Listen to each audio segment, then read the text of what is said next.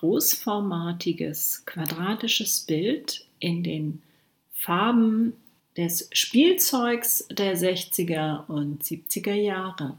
Kunst musst du nicht verstehen. Du musst auch nicht studiert haben, um Kunst richtig genießen zu können. Ich bin Astrid Blume, Künstlerin, Coach und Kunstfreundin. Bei Kunst gibt es kein richtig und kein falsch. Du kannst selber entscheiden, was sie dir bedeutet. Lass dich einfach mitnehmen auf die Reise. Ich begrüße dich zur neuen Folge von Kunst musst du nicht verstehen. Dieses Mal geht es wieder um Malerei, um gegenständliche Malerei. Und zwar habe ich hier ein Bild des deutschen zeitgenössischen Malers Dirk Skreber. Dirk Skreber ist 1961 in Lübeck geboren und hat in Düsseldorf Kunst studiert, ist als Maler tätig, macht Objekte, Installationen und Videos und er lebt in New York. Aber jetzt zum Bild. Vorweg eine kleine Korrektur. Da das Bild in meinem Kunstband nicht betitelt war und ja, mein laienhaftes Verständnis der Welt der Eisenbahn mich dazu verleitet hat, das Abgebildete für einen Waggon zu halten und nicht für eine Lokomotive, ja, habe ich also durchgehend äh, den falschen Begriff verwendet hier in diesem Podcast, aber ich bitte um Nachsicht. Also ich habe nochmal gegoogelt, was es mit diesem Lokomotivmodell auf sich hat. Also es ist eine Lokomotive, die ist zwischen den Jahren 1950 bis 1961 gebaut worden und wurde wohl bei der französischen Eisenbahn eingesetzt. Und die heißt Locomotive Picasso,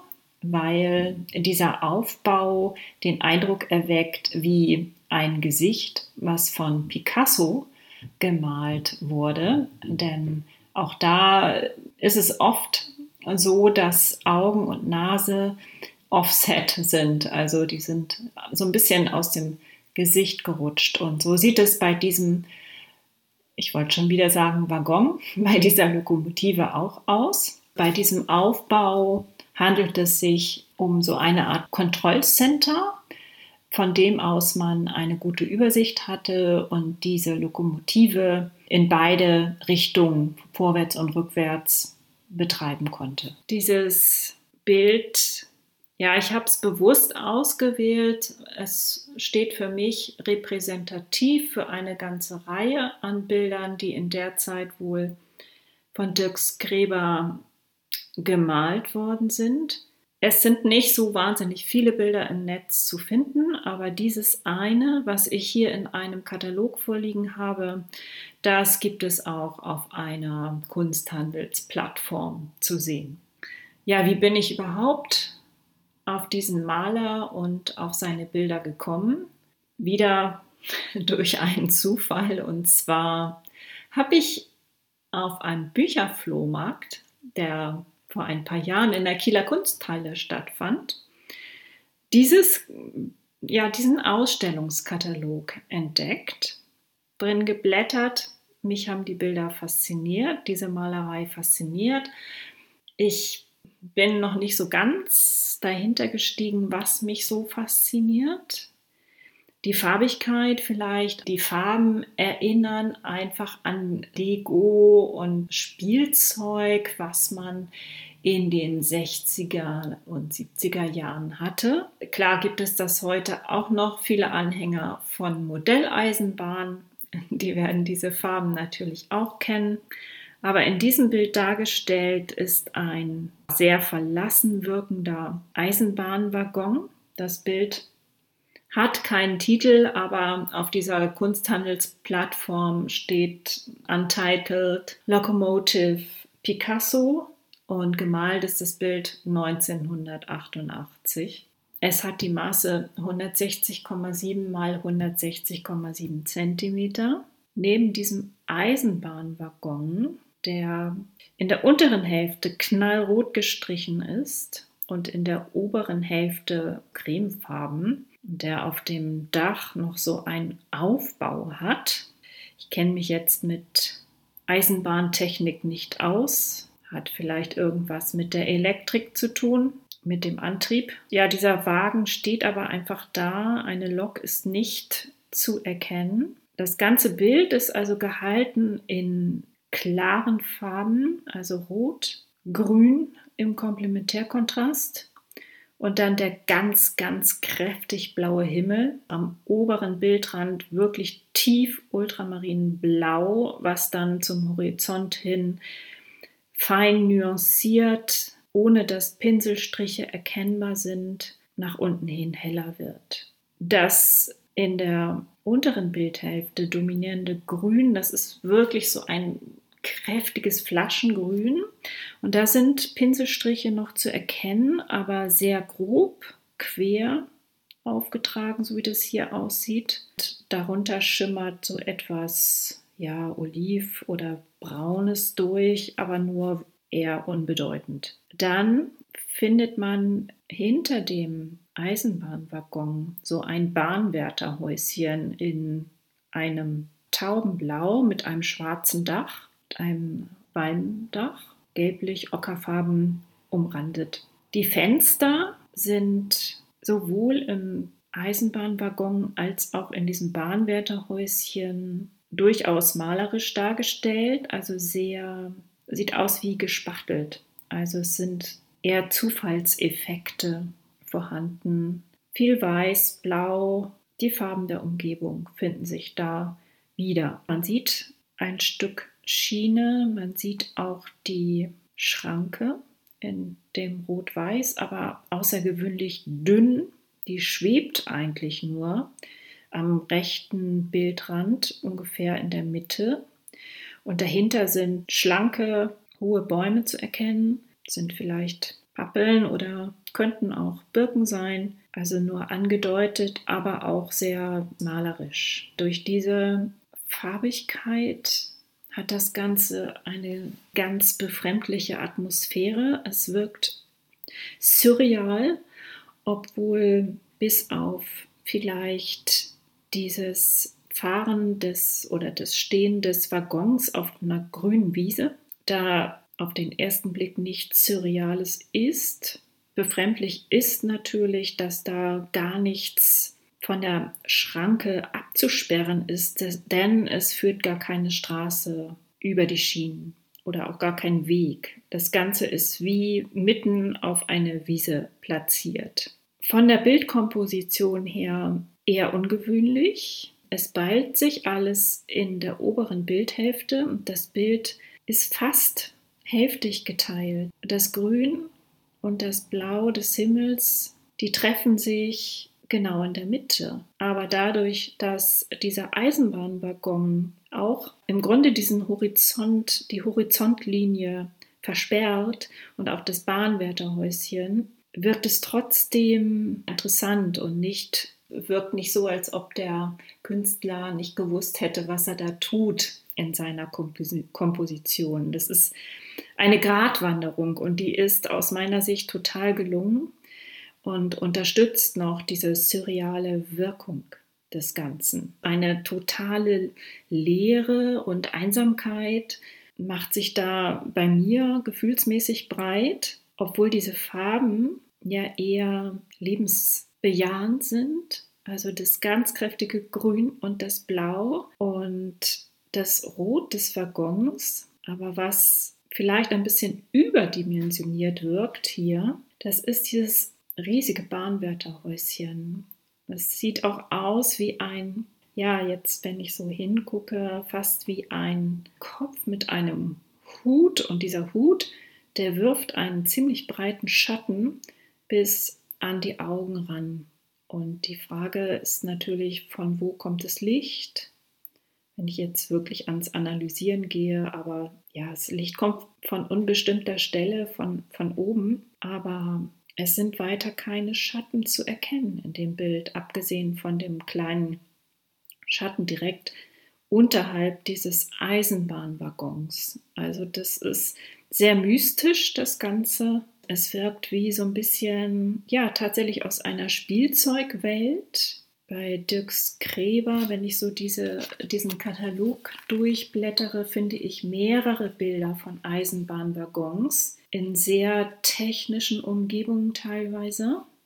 Sehr, sehr, sehr detailgetreu gemalt, also fast fotorealistisch. Bei manchen ist es durchgängig so, zumindest die, die Waggons. Und die Umgebung ist dann etwas lockerer gemalt. Das ist durchgängig so, dass das Technische wirklich sehr akribisch gemalt wird und die Umgebung dann etwas ja fast impressionistisch teilweise. Also auch eine interessante Kombination von Malstilen, also sehr bewusst gewählt natürlich. Das, was mich fasziniert, ist ja eher das subtile, surreale an dem Ganzen. Also das ist nicht wie bei Dali so ganz deutlich surreal, sondern eher subtil. Man könnte denken, hm, ist das jetzt real oder surreal? Also das man springt so ein bisschen beim Betrachten zwischen die, den Welten hin und her und durch die Farbigkeit, durch diese starken Kontraste macht es natürlich Spaß, das Bild auch anzuschauen. Aber es macht auch ein wenig, ja, es macht unsicher, es macht so ein bisschen, vielleicht sogar Angst. Man fragt sich, wo ist denn die Bedrohung an dem Ganzen? Es hat was Verlassenes, es hat was total Statisches, obwohl sich ja der Waggon auf den Schienen befindet. Es ist überhaupt kein Mensch zu sehen, weit und breit, nichts Menschliches, sondern nur die technischen Spuren des Menschen irgendwo mitten in der Natur. Obwohl ich diesen Katalog mit Bildern von Dirks Gräber schon einige Zeit habe, gucke ich immer mal wieder gerne rein, weil diese Bilder einfach einen ganz besonderen Reiz auf mich ausüben. Und ich frage mich natürlich immer wieder, woran liegt das eigentlich? Und bei diesem Bild ist es vielleicht auch die intensive Farbigkeit, die das natürlich erstmal anziehend macht, aber das Paradoxe daran ist, wir denken ja oft, wenn Farben klar und leuchtend und warm sind, zum Beispiel haben wir hier ja auch das ganz strahlende, klare Rot in der Mitte des Bildes, dass dann was Fröhliches damit verbunden sein muss und ja, also ganz viel Optimismus, aber das ist bei diesem Bild äh, völlig anders. Also es ist, wirkt sehr melancholisch, sehr verlassen, hat so ein bisschen auch die Stimmung, wie die Bilder von Edward Hopper ausstrahlen. Ja, für mich ist das was ganz Besonderes. Wie gesagt, das ist so eine subtile Gratwanderung hier. Das ist von der Bildkomposition her das hatte ich schon erwähnt. Dann ist es auch perspektivisch hier ganz besonders. Wir gucken leicht von oben auf das Geschehen in der Bildmitte und wir haben zwei Fluchtpunkte, die ganz weit außerhalb des Bildes liegen.